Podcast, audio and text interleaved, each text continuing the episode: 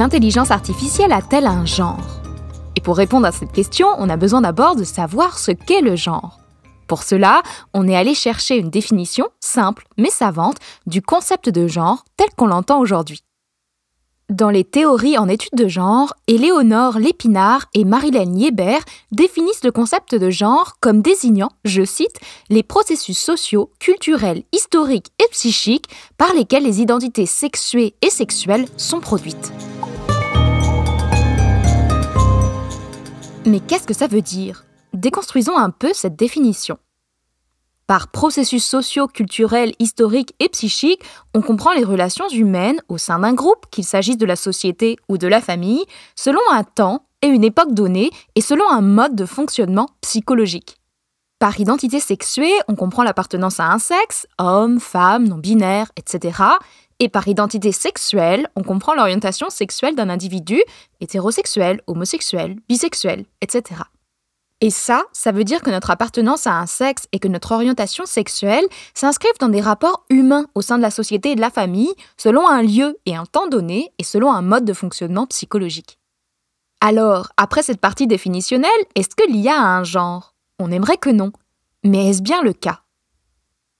Pour répondre à cette question, j'ai le plaisir de m'entretenir aujourd'hui avec quatre invités.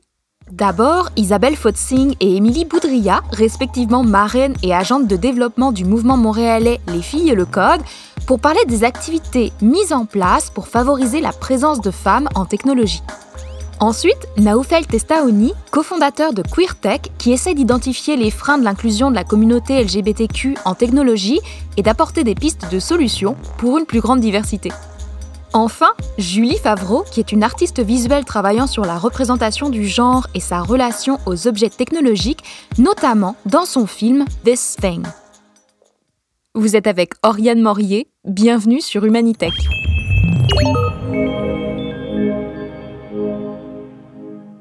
Un des premiers enjeux auxquels on pense quand on parle de genre dans l'industrie de l'IA, c'est la faible représentation des femmes dans le secteur.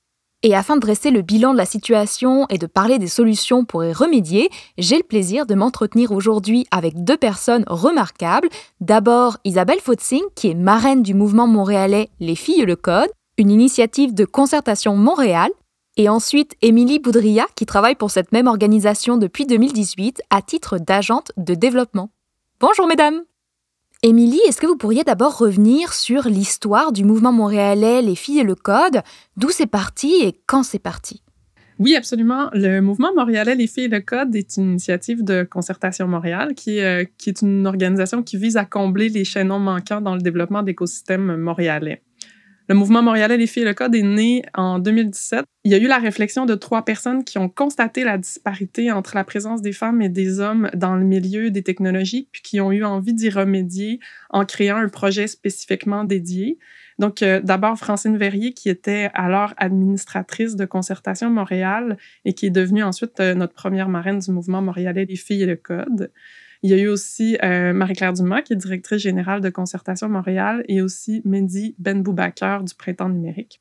Donc, la mission du mouvement montréalais Les filles et le code est euh, de maximiser le potentiel des initiatives montréalaises pour amener plus de filles et de jeunes femmes à s'intéresser aux formations et aux carrières en technologie, puis aussi à acquérir les compétences du futur. Donc, ce qu'on sait, c'est que les femmes ne sont pas au rendez-vous dans un secteur qui a vraiment un poids économique et un poids social. Puis l'idée est de regarder du côté de la relève pour que les adolescentes et les jeunes femmes d'aujourd'hui puissent prendre vraiment activement part au monde euh, de demain. Puis si le nom, le nom du mouvement montréalais Les filles le code sous-tend la programmation, on aborde les technologies dans son sens vraiment plus large euh, et aussi dans son, dans son sens transversal. C'est par exemple important pour nous de mettre de l'avant le fait que les technologies peuvent être employées à des fins créatives ou bien pour euh, changer le monde. C'est aussi important de montrer que travailler avec les technologies, c'est pas nécessairement de coder devant un écran. Ça peut être ça, mais ce n'est pas que ça. Ça peut être aussi trouver des solutions à des problèmes importants. C'est aussi innover, c'est aussi collaborer. Et Émilie, spécifiquement sur ce problème de la faible présence des femmes dans le secteur de l'IA au Québec, est-ce que vous savez s'il y a des chiffres, des enquêtes, des études? Il y a une étude qui a été publiée en 2017 par Technocompétences qui montrait que le pourcentage des femmes professionnelles dans le milieu des TI au Québec est euh, de 20 puis si on se penche, donc ça c'est plus généralement au niveau euh, des, euh, des, technologies de l'information, mais si on se penche sur euh, l'IA en particulier, on a des chiffres qui sont soit équivalents ou moins glorieux. à l'échelle mondiale, on parle d'une proportion de professionnels en IA qui s'élève à 22% selon des chiffres compilés par LinkedIn puis diffusés par le Forum économique mondial. Puis dans les inventions brevetées en IA, qui engage au moins une personne canadienne. Il y a une femme pour six hommes. Il y a aussi AI puis Wired qui publiaient en 2017 que seulement 12% des personnes qui ont contribué avec leurs travaux aux principales conférences en apprentissage machine étaient des femmes. Ça, c'est au niveau de l'intelligence artificielle, mais si on regarde aussi cette question-là d'un autre point de vue, euh, les femmes sont aussi plus à risque de vivre les contre-coups du déploiement grandissant des technologies dans le milieu professionnel parce qu'elles occupent en plus grande proportion des tâches qui pourraient être euh, soit transformées, voire abolies par l'automatisation. Merci beaucoup. Et Isabelle, en tant que marraine du mouvement montréalais Les filles et le code, je me demandais ce que vous savez ce qui freine les femmes, les filles, à s'engager en technologie. En fait, je réponds dans l'autre sens. Qu'est-ce qui pousse quelqu'un à s'engager en technologie ou de façon générale dans n'importe quel métier? Puis moi, je pense qu'il y a quatre ingrédients essentiels. Donc, la première chose, c'est de savoir que ce métier ou cette carrière existe. Puis de savoir en quoi ça consiste. Comme Émilie mentionnait tantôt, de comprendre que la technologie, c'est pas nécessairement d'être derrière son ordinateur pendant toute la journée, c'est de, de véritablement découvrir le métier. Puis ça me rappelle une conversation que j'ai eue avec une jeune justement après une activité qui me disait qu'elle elle aime beaucoup le musée, la muséologie, elle aime beaucoup la technologie, puis elle pense qu'elle doit choisir entre les deux. Puis juste de lui faire comprendre qu'on utilise la technologie aussi dans tout ce qui est musée, art. Pour elle, c'était un déclencheur. Donc c'est important déjà que les jeunes comprennent euh, c'est quoi ces carrières. Une fois qu'on a compris c'est quoi, c'est important d'avoir un intérêt pour ça. Donc l'intérêt peut venir naturellement il peut être suscité par une expérience, par une personne, par un modèle dans notre entourage, mais il faut qu'il y ait un intérêt. Et une fois qu'il y a un intérêt, souvent il faut qu'on réalise qu'on a une place dans ce métier, dans cette carrière. Et ça, c'est quand on voit des gens qui nous ressemblent, qui font la même chose. Ça, il faut que ce soit clair, que ce soit facile de comprendre comment y accéder. Donc, par exemple, qui est un mentor qui t'explique clairement, voilà le type d'études que j'ai fait, voilà le type d'opportunités auxquelles j'ai donc, que le chemin soit clair. Je pense qu'avec ces quatre ingrédients comme ça, ce sera plus facile d'avoir des gens, non seulement qui s'intéressent à la technologie, mais aussi qui se réalisent dans la technologie. Mais quel est le problème en fait si les femmes ne sont pas présentes dans le secteur des technologies? Quels risques on court? Puis peut-être que vous allez me répondre justement en renversant la question encore une fois en me disant quels sont les bénéfices d'avoir des femmes en technologie? Absolument. Donc les risques et aussi les bénéfices. Le, premier, le plus grand, je pense, c'est le risque d'avoir des inégalités économiques et sociales. Donc comme Émilie mentionnait aussi tantôt, euh, souvent, ce sont des métiers qui sont un peu mieux payés que la moyenne. Et non seulement ils sont un peu mieux payés, ils sont plus en demande. Donc, les compétences en technologie sont de plus en plus en demande. Et ça va continuer d'être en demande parce qu'il y a une transformation des métiers. Donc, on est dans une complète révolution, transformation de la société. Et les métiers de demain seront beaucoup plus des métiers en technologie. C'est important pour, pour éliminer tout de suite ce genre d'inégalité qui va être créé d'avoir le plus de personnes possibles qui ont accès à ce genre de métier. Ça, c'est le premier point. Le deuxième point qui est aussi grave finalement, euh, c'est qu'on risque de développer des technologies qui ne sont pas inclusives. Et qui ne sont pas inclusives, euh, d'abord premièrement, parce que on développe souvent des technologies qui nous ressemblent. Comme il y a un exemple, j'assistais à une conférence de Joël Pinot, une de nos étoiles en intelligence artificielle à Montréal. Elle mentionnait qu'elle avait assisté au développement d'un produit, c'était la reconnaissance vocale, et à la phase proche de la phase de lancement, ils se sont rendus compte que le produit ne reconnaissait pas la voix de femme. Fait qu'ils avaient été tout, pendant tout le développement du projet, une équipe de messieurs, et ils ne s'étaient jamais rendus compte que c'est juste leur voix que ça détectait. Donc, on a un risque à ce niveau-là de faire des produits qui n'inclut pas tout le monde. Imaginez que vous êtes dans une maison intelligente qui est commandée par la voix, puis que vous ne puissiez pas ouvrir votre maison parce que vous êtes une femme. Je pense qu'il y a un problème.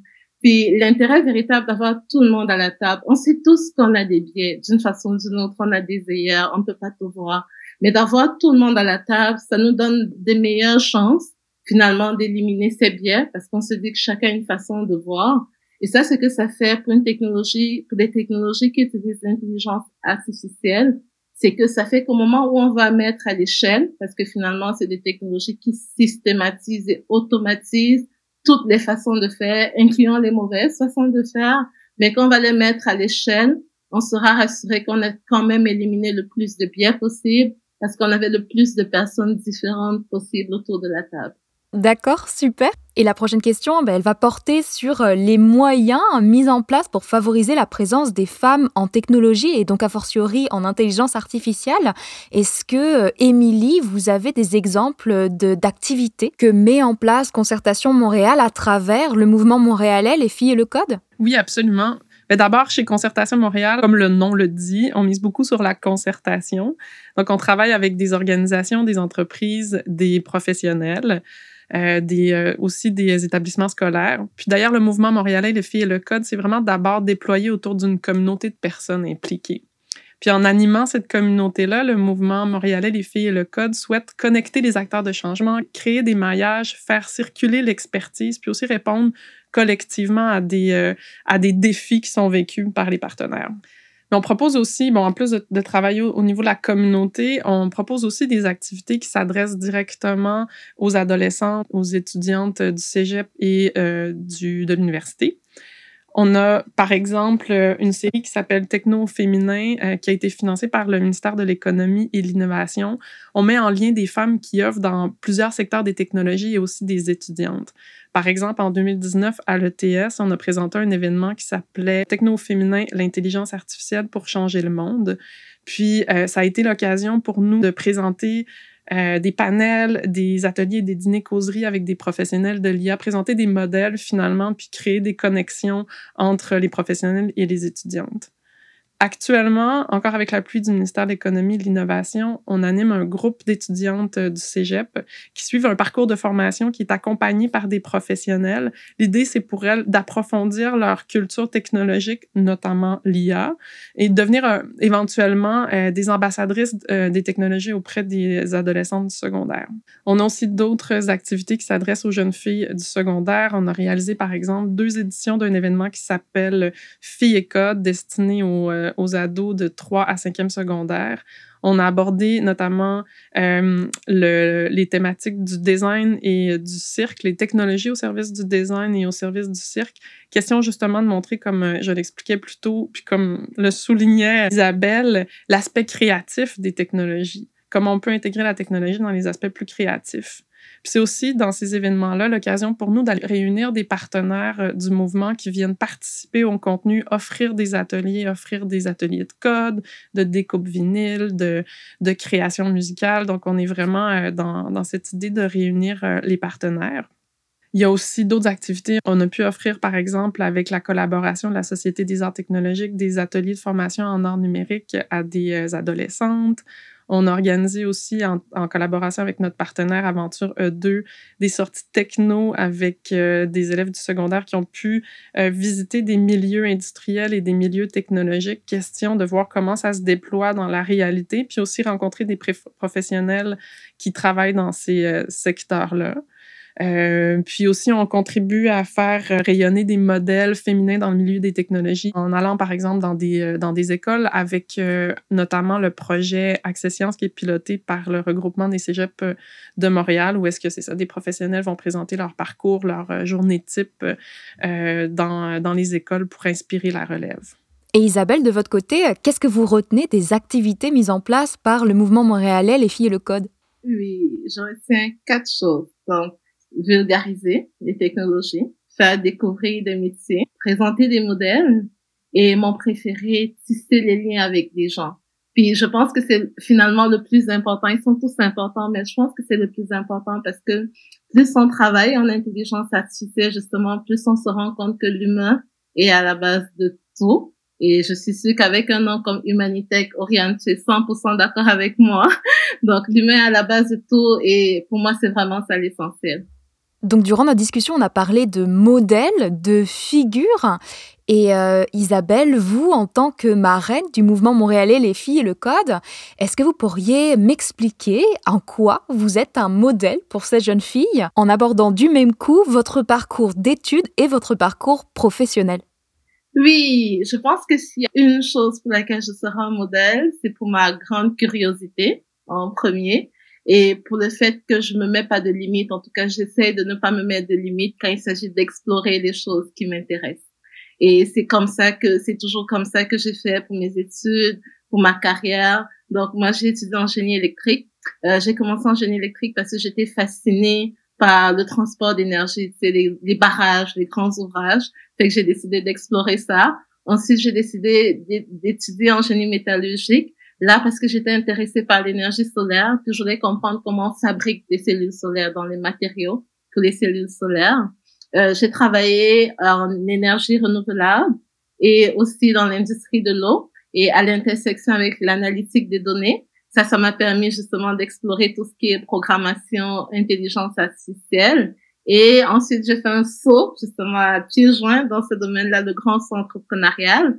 Donc, on a parti avec des amis une première start-up qui était d'ailleurs juste des femmes dans cette start-up.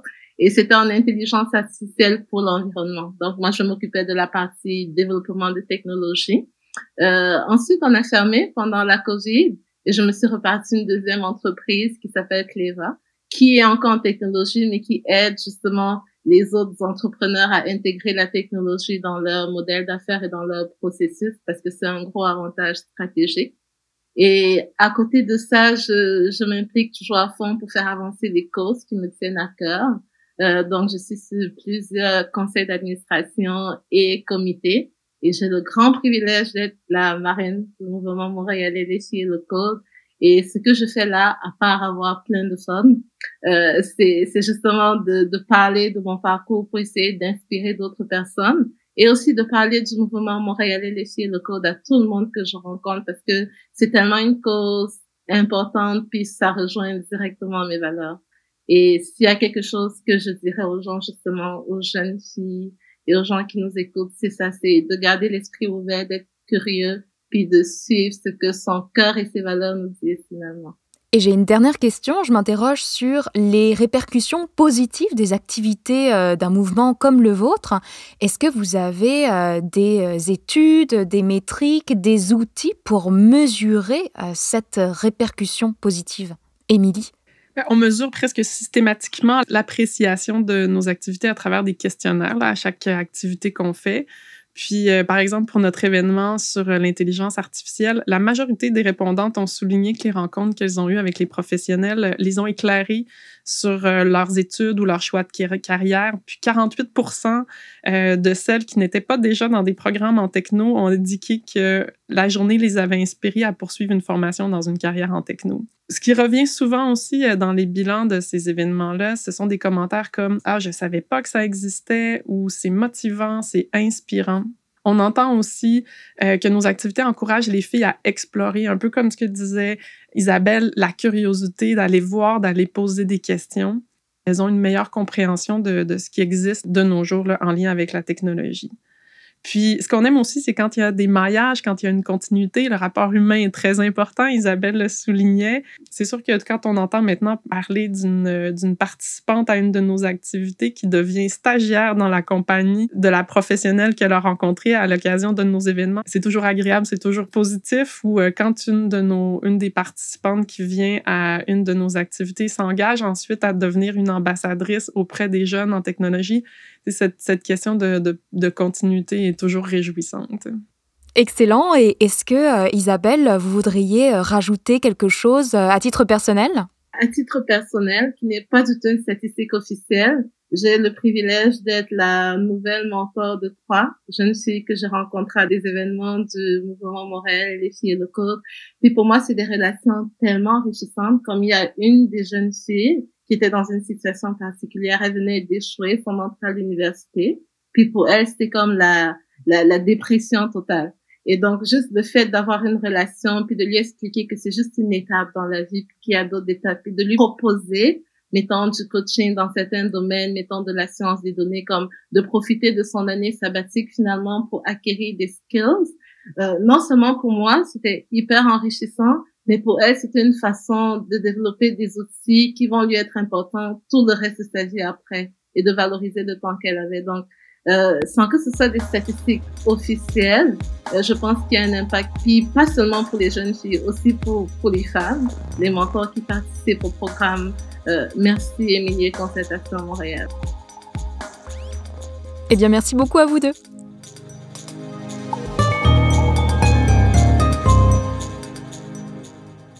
Quand on parle de diversité dans le secteur technologique et notamment en IA, on pense aussi à la sous-représentation de la communauté LGBTQ. Il existe quand même des associations qui œuvrent pour augmenter la représentation de cette communauté dans le secteur de l'IA, par exemple QueerTech au Canada. Et pour en parler, j'ai le plaisir d'accueillir son cofondateur, Naoufel Testaouni. Bonjour Bonjour est-ce que d'abord vous pourriez me présenter QueerTech? Qu'est-ce que vous faites? Quelle est votre mission? Absolument. Euh, nous, on a une organisation à but non lucratif qui a été fondée en 2016. Euh, en fait, euh, j'ai fait partie QueerTech pour augmenter la représentation, la visibilité et l'inclusion des travailleurs LGBTQ de S+, dans le secteur technologie. Euh, euh, on a commencé au Québec, à Montréal, puis là, on est un peu partout au Canada, puis on compte plus de 6400 membres. Et quel est euh, votre objectif justement? Je sais que vous avez une petite phrase pour le résumer. Absolument, tu en parles beaucoup, on dit queer the tech ecosystem. Et, et, vraiment notre objectif ici, comme j'ai parlé tantôt, c'est augmenter la représentation, la visibilité et l'inclusion des travailleurs LGBTQ et aussi vraiment identifier les barrières auxquelles notre communauté fait face pour rentrer euh, dans le secteur de tech, mais aussi pour rester euh, dans, dans ce secteur-là. Il y a aussi pour évaluer les moyens pour créer des réseaux et favoriser une meilleure insertion euh, de notre communauté dans l'industrie du tech. Est-ce que vous pourriez me dire pourquoi vous avez fondé QueerTech Est-ce que c'était quelque chose qui vous était personnel? Oui, absolument. Écoutez, moi, je suis gay, émigré au Canada, je suis une personne de couleur, j'ai aussi grandi dans une famille musulmane.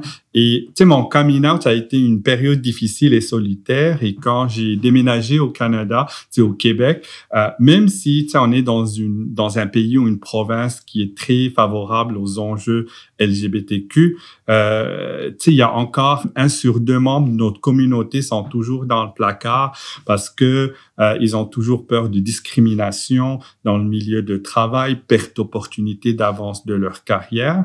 Euh, et aussi, moi, ça fait dix ans que je suis dans le tech. J'ai commencé ma carrière à Microsoft. Puis après, j'ai euh, pu intégrer le, secteur tech ou l'écosystème montréalais euh, où j'ai tissé beaucoup de rencontres et de connaissances. Je suis sur le conseil d'administration de Montréal Nutech. D'ailleurs, qui grâce à, cette organisation, ça m'a permis un peu de lancer QueerTech et euh, d'agrandir notre réseau ici. Excellent. Et du coup, est-ce que vous pourriez me dire quels sont les moyens que vous mettez en place pour remplir votre mission d'augmenter la représentation de la communauté dans le secteur de la tech? Ben, nous, on a quatre programmes qui sont axés pour, pour aider notre communauté. Le premier programme carrière est un programme de, de développement euh, et de formation de notre communauté, puis de, de pouvoir connecter aussi notre communauté à plusieurs partenaires qui sont dans le secteur de tech. Euh, et 54% des étudiants aujourd'hui qui rentrent, euh, qui prennent leur premier travail, vont rentrer dans le placard. So on essaie un peu de les aider à, à naviguer euh, tout ça. Euh, notre deuxième programme, Pride Hack, c'est un hackathon qu'on fait en collaboration avec Fierté Montréal, puis on va sélectionner un nombre d'organisations. Euh, puis notre objectif, c'est vraiment faire appel à nos partenaires et leurs employés qui sont dans le secteur de tech, notre communauté queer, de les mettre ensemble dans, dans une grande salle ou virtuellement aujourd'hui pour qu'ils puissent développer des solutions pour ces organisations, mais aussi ça permet de commencer à apprendre un peu les enjeux que notre communauté fait face. Euh, le troisième programme qu'on a, c'est QT Connect Café. C'est des entrevues de live stream euh, qu'on va faire avec des leaders qui sont LGBTQ et aussi dans le tech. Et l'idée vraiment, c'est de pouvoir amener plus de visibilité à notre communauté et de créer des modèles pour les gens qui veulent intégrer le tech ou avancer leur carrière dans le tech. Euh, le quatrième programme qu'on a, c'est on appelle ça Cutie Care. C'est un programme qu'on a lancé pendant euh, au, au, début de la pandémie pour soutenir notre communauté, euh, à travers des formations et des euh, et des webinaires, euh, quand dans la gestion de finances, santé physique et mentale. Vous avez évoqué quelques chiffres tout à l'heure. Je me demandais, est-ce qu'il y a des études qui ont été faites pour mesurer les problèmes rencontrés par la communauté LGBT pour aller en technologie? Il n'y a pas d'études qui a été faite sur la communauté LGBT en technologie. Euh, on a trouvé beaucoup d'études qui ont été faites par le secteur académique sur les enjeux euh, LGBT dans le milieu de travail. Euh, mais euh, ce qu'on a décidé, c'est qu'on a vu un peu ce qui se passe un peu dans les autres industries, mais on a décidé aussi de faire notre propre recherche qui va être vraiment axée sur des données dans, dans, pour la communauté LGBT. Dans, dans le texte, on, on fait une étude ou une recherche avec Dr. Robert Paul Juster de l'Université de Montréal qui vraiment nous aide à répondre à trois questions euh, importantes ou vraiment deux questions avec une recommandation sur quelles sont les barrières pour notre communauté LGBT euh, pour qu'ils puissent rentrer dans le secteur de technologie et aussi quels sont les challenges auxquels elles font face et euh, produire des recommandations pour créer une meilleure diversité et inclusion dans, dans l'industrie. Et puis j'imagine que, comme dans toute recherche, on a des hypothèses. Est-ce que vous pourriez euh, énumérer quelques-unes de ces hypothèses sur les freins? Est-ce que vous avez des idées déjà? De la recherche qu'on avait fait déjà, regardant un peu ce qui se passe, on sait que il y a le premier frein, c'est pour la diversité dans le secteur technologie, c'est la perte d'étudiants en sciences, technologies, ingénierie et mathématiques. On a beaucoup qui vont quitter euh, leurs études à cause du manque un peu d'inclusion et tout. Puis il y a beaucoup de travail que, que le secteur académique doit faire. Euh, on a aussi regardé que euh, même quand euh, nos, les gens de notre communauté vont intégrer euh, le tech, ben, en fait, ou d'autres industries, ben, en fait, les freins qui vont faire avoir, c'est qu'ils qui se sentent un peu, euh, qu'ils n'ont pas de mentorship, de support de leur compagnie. Il y en a beaucoup qui ont reporté des instances de discrimination. Euh, et aussi, il y a un grand fardeau qu'ils vont porter en termes d'éducation. Euh, ils se retrouvent euh, tout seuls à éduquer leurs collègues et les gens dans leur environnement. Et du coup, ben, ils vont quitter et ne jamais avoir une job stable au sein de ces compagnies. Et euh, Naoufel, est-ce que vous auriez euh, un témoignage ou une histoire d'une personne que vous avez aidée avec euh, QueerTech? Absolument. D'ailleurs, notre euh, QT Connect Café, programme dont j'ai parlé tantôt, euh, est un programme très important parce que on partage euh, beaucoup d'histoires des gens qui sont LGBTQ et dans le tech. Puis ça aide vraiment les gens à voir un peu c'est quoi le parcours que ces gens-là ont fait, non pas en termes juste de coming out au milieu de travail, mais aussi comment ils ont pu avancer leur carrière puis prendre des positions de leadership. Euh, on a reçu euh, et on reçoit toujours pas mal de témoignages de notre communauté qui vont dire et j'ai entendu parler de de, de cette personne-là qui s'en fait leur coming out, puis ça m'a donné un peu plus de courage à commencer à en parler à mes collègues, puis tu on sent qu'ils ils enlèvent ce fardeau euh, ou cette tension qu'ils ont à garder euh, un peu ce secret-là. Au tout début de l'entretien, vous avez dit que vous aviez euh, commencé à Montréal et que maintenant vous êtes euh, un petit peu partout euh, au Canada. Et je me demandais quel a été l'historique de QueerTech. Est-ce que ça a été facile à monter cette initiative? Comment ça s'est passé? Euh, oui, très bonne question encore. Tu moi, quand j'ai lancé ça, je pensais que ça va être un meet-up de 50 personnes à Montréal. On va se retrouver ensemble encore. J'étais très impliqué dans l'écosystème. Euh, je faisais beaucoup de demo nights avec Montréal Nutec et d'autres événements. Puis, je demandais toujours où est-ce que les gens de notre communauté sont. Euh, quand j'ai lancé le meet-up, c'était vraiment intéressant de voir que euh, en une période de deux trois semaines, il y avait comme 100 personnes sur le groupe déjà. Puis le monde demandait est-ce qu'on va pouvoir faire des rencontres. Puis mon objectif était comme on va on va se rencontrer puis discuter un peu ce qu'on veut faire. Mais vite fait, on s'est rendu compte que euh, le nombre de personnes s'ajoutait de plus en plus sur notre réseau. Euh, et euh, juste avant la pandémie, on était à, à 2400, 2500 personnes. Puis, euh, une fois qu'on a passé dans le monde virtuel, ben, en fait, on a réalisé que ça a ouvert une opportunité que toutes les gens de notre communauté peuvent se connecter un peu partout dans le Canada. Euh, aujourd'hui, on a 6400 membres euh, qui se retrouvent un peu partout. Montréal, Toronto, c'est les deux euh, villes qui sont un peu leaders avec la plus grande communauté qu'on a. Mais 42% des gens LGBTQ sont en dehors de ces des grandes îles. Ils sont un peu partout au Canada. Très bien. Bah, écoutez, c'est très impressionnant. Merci beaucoup pour ce beau témoignage.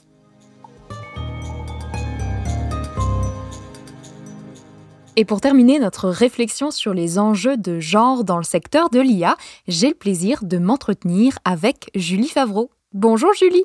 Bonjour. Donc vous êtes une artiste visuelle montréalaise et vous avez réalisé un film expérimental sur la thématique de l'IA et de la bioéthique qui s'appelle This Thing. C'était dans le cadre de la résidence proposée par l'Université de Montréal qui a conduit à l'exposition Les nouveaux états d'être en octobre 2019. L'œuvre comprend aussi une réflexion sur l'IA et le genre, si j'ai bien compris. Et ma première question pour vous est la suivante. Est-ce que vous pourriez me parler du contexte de création de cette œuvre? Comment est-ce que tout ça a commencé? C'est hyper intéressant comme contexte. Euh, comme artiste, je trouve que c'est un contexte euh, assez euh, précieux et fabuleux parce que ce qui s'est passé, c'est que le groupe AA Ship euh, qui est basé à Harvard Petrie Foam Center for Health Law Policy, en collaboration avec l'UDM, a invité la commissaire Azeman Sabet à euh, construire un projet et euh, à monter une exposition et aussi à faire une mini-publication.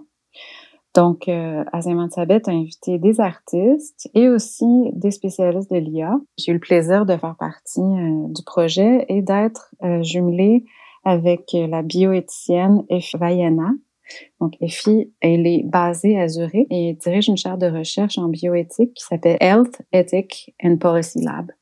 En fait, ce qui s'est passé, c'est qu'Azeman Sabet avait vu une œuvre que j'avais faite auparavant qui s'appelle Will Deliquest et qui déjà, je pense, euh, montrait mon intérêt pour l'IA sans que même moi, j'ai réalisé, en fait. Euh, parce que dans l'œuvre, qui était à l'époque très proche des gender studies, il y avait en fait, euh, c'est un scénario où on a cinq personnes qui sont nues dans un appartement qui euh, exercent un rituel de connexion les uns avec les autres. Donc évidemment, ça touche à quelque chose d'érotique, mais ils sont plutôt en connexion avec la caméra, avec un écran et aussi avec une chose, une thing qui part d'eux, qui vole et qui se détache et qui s'en va s'envoler dans, dans la ville. Et est-ce que vous pourriez euh, me présenter This Thing? De quoi ça parle? Qu'est-ce qui se passe? Qu'est-ce qu'on voit? C'est un court film que j'ai fait qui dure à peu près trois minutes. Donc, c'est un film qui est construit dans une idée d'expérience immersive et puis de rencontre. Euh, dans ce cas-ci, quand ça a été montré pour la première itération à l'UDM, on est dans un corridor, donc on marche et on s'approche vers un écran de projection qui est au mur. Et là, on a une relation à l'échelle 1-1 et on rencontre une femme qui, elle, euh, marche dans une, une espèce de meadow, une espèce de clairière ou de, de pré, et puis elle s'avance euh, vers une, une, clairière qui est vraiment juste à l'orée d'un bois. Et là, elle, s'en va à la rencontre de de thing, un objet en fait. Donc c'est un objet qui flotte, qui est c'est pas de couleur peau, mais plutôt comme de chair parce que c'est transparent, donc on peut penser à un organe qui euh, qui serait sorti de son corps. Euh, euh, donc, c'est un objet qui change de forme, qui passe de, de, de choses solides à, à, choses liquides, à un organe. Donc, en fait, ce que je cherchais à faire, c'est c'était un objet qui n'existe pas encore dans le monde naturel ou physique. Et puis, quand on regarde l'image, puis on la voit danser, parce que c'est vraiment comme une négociation dans le sens où elle cherche à euh, entrer en contact avec euh, cette chose. On ne sait pas si ça vient de l'intérieur de son corps, on ne sait pas si ça vient de la forêt, mais on sait qu'elle est en train de négocier avec cet objet-là qui est nouveau, qui fait penser à quelque chose de sci-fi, euh, qui euh, qui pourrait venir de la nature encore une fois, mais qui pourrait aussi être un objet euh, complètement euh, euh, technologique composé. L'intérêt qu'il y avait eu ou qui était pressenti dans mon travail pour l'IA et la bioéthique, c'est que en fait, c'est que j'ai réalisé que à travers les conversations avec avec Effie, par exemple, je lui ai posé plusieurs questions. Une, question toute simple. Je lui ai demandé, euh, OK, alors on, on sait tous là, dans le l'espèce de inconscient collectif que c'est possible qu'il y ait des choses qui soient très petites, euh, de l'ordre de la nanotechnologie, qui soient insérées dans, dans notre corps euh, de façon très prochaine ou dans, ou dans le futur. Et alors, je lui ai demandé, mais où sont ces choses qui sont de l'ordre de l'IA et de la biotechnologie. Est-ce que c'est à l'intérieur de notre corps? Est-ce que c'est à l'extérieur? Elle est où cette présence, en fait? Euh, puis, euh, très rapidement, sa réponse, elle a été, ah, pour moi, c'est à la fois à l'intérieur, à la fois à l'extérieur, c'est partout, tu sais. Donc, euh, par exemple, euh, ça, c'était une, une piste de réflexion qui s'est traduite dans l'œuvre par euh, un mouvement de caméra qui est constant. Et on sent, par exemple, que la, la, la caméra tourne autour de la personne, de cette femme-là qui négocie avec l'objet. Donc ça, par exemple, c'est une piste de, de, réflexion. Et quelle était justement votre réflexion derrière cette œuvre? Est-ce que vous pourriez revenir dessus puis approfondir? Ce film-là a été euh, pensé en 2019 principalement, donc on est pré-pandémie. Et euh, c'est une chose qui est vraiment de l'ordre de l'intuition. Comment je peux créer un objet sculptural, parce qu'au final, même si c'est une création 3D, c'est une sculpture 3D qui est intégrée dans un film tourné. C'est une réflexion d'essayer de, de matérialiser dans un objet euh, d'art euh, visuel, qu'est-ce que ça peut être, cet, cet objet-là qui correspond à l'imaginaire qu'on a des choses qui sont insérées dans notre corps, par exemple. Donc, c'est une chose qui ressemble à la fois à un organe, qui respire. Puis dans le film, comme je disais, il y a des gens qui le perçoivent vraiment comme quelque chose qui sort de l'oreille de la performeuse, de la danseuse. Donc, elle fait des gestes chorégraphiques qui nous donnent l'impression que ça pourrait sortir de son oreille.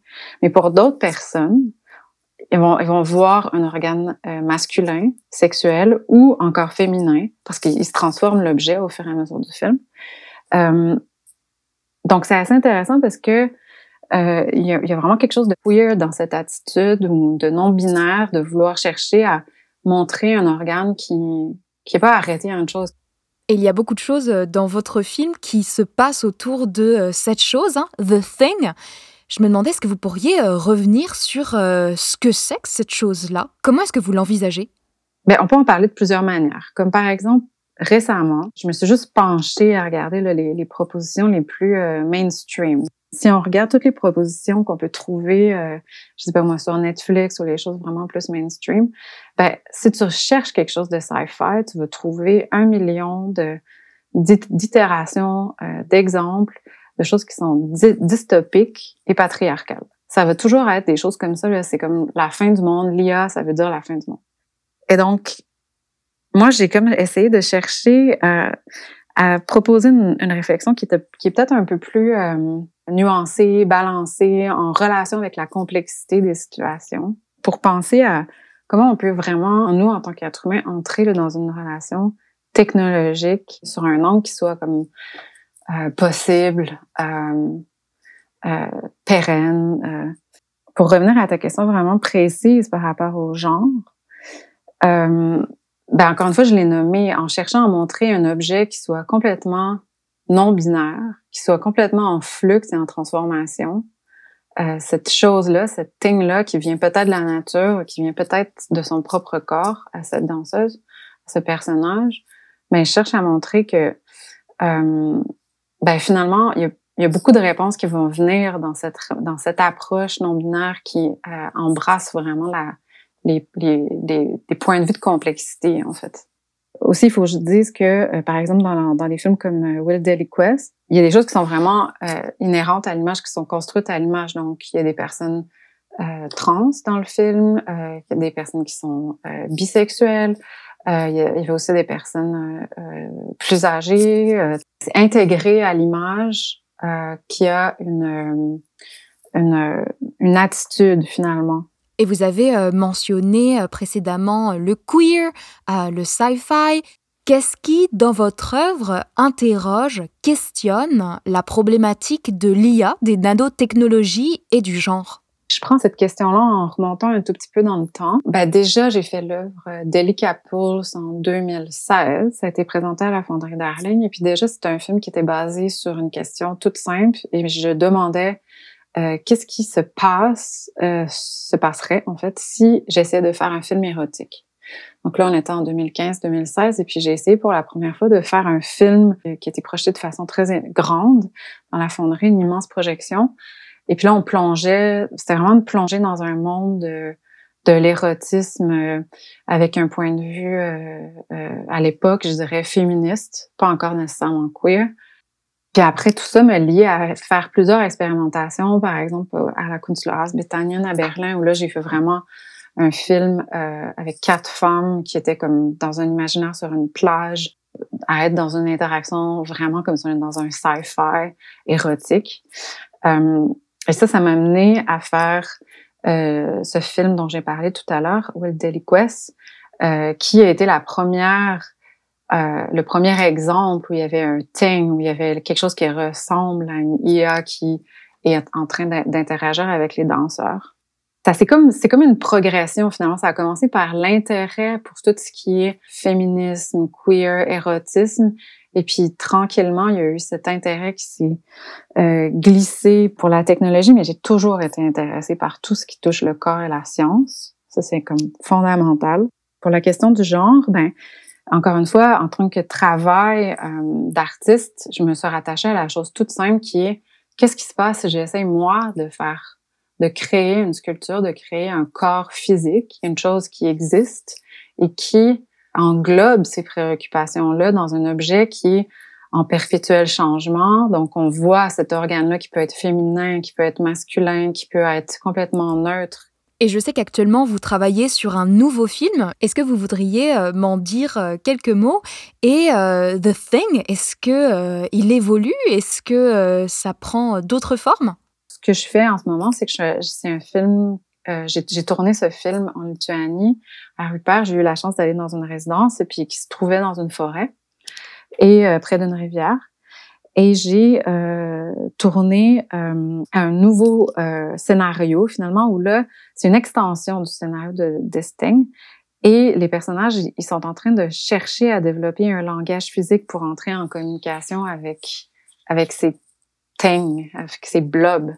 Alors là c'est comme si on est dans un monde où vraiment euh, il y a des, des gens qui sont en train de vivre dans une nature quand même assez dense, mais ils sont en relation avec des objets euh, on dit aujourd'hui d'IA, mais peut-être que dans le futur que j'imagine, c'est déjà en train de devenir autre chose. On a une scène où on est dans un gym extérieur.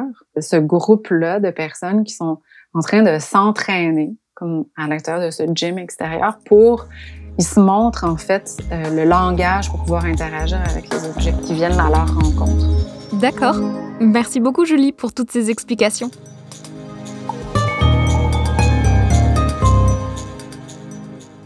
Au terme de ces réflexions, pouvons-nous donc affirmer que l'IA a un genre? La question est complexe. L'IA n'a en réalité pas de genre, ou plutôt, on aimerait qu'elle ait tous les genres. S'il y a des disparités de représentation des genres dans le secteur technologique, notamment celui de l'IA, il existe aussi des initiatives visant à diminuer ces disparités. Par exemple, celle du mouvement montréalais Les filles et le code ou celle de QueerTech. La question du genre en IA est bel et bien au cœur des réflexions académiques, industrielles et artistiques, comme par exemple dans le film de Julie Favreau, et nous espérons ainsi voir dans les prochains mois une meilleure représentation de la diversité des genres au sein de la communauté technologique. Les études sont en cours. Cet épisode d'Humanitech a été conçu, réalisé et produit par Oriane Morier avec le soutien des fonds de recherche du Québec, d'Ivado et de l'Obvia. Merci à Isabelle Fotzing, Émilie Boudria, Naoufel Testaouni et Julie Favreau pour leurs interventions. Et merci à Fanny Beladjar pour le mixage. À très bientôt pour un nouvel épisode de la série IA et diversité.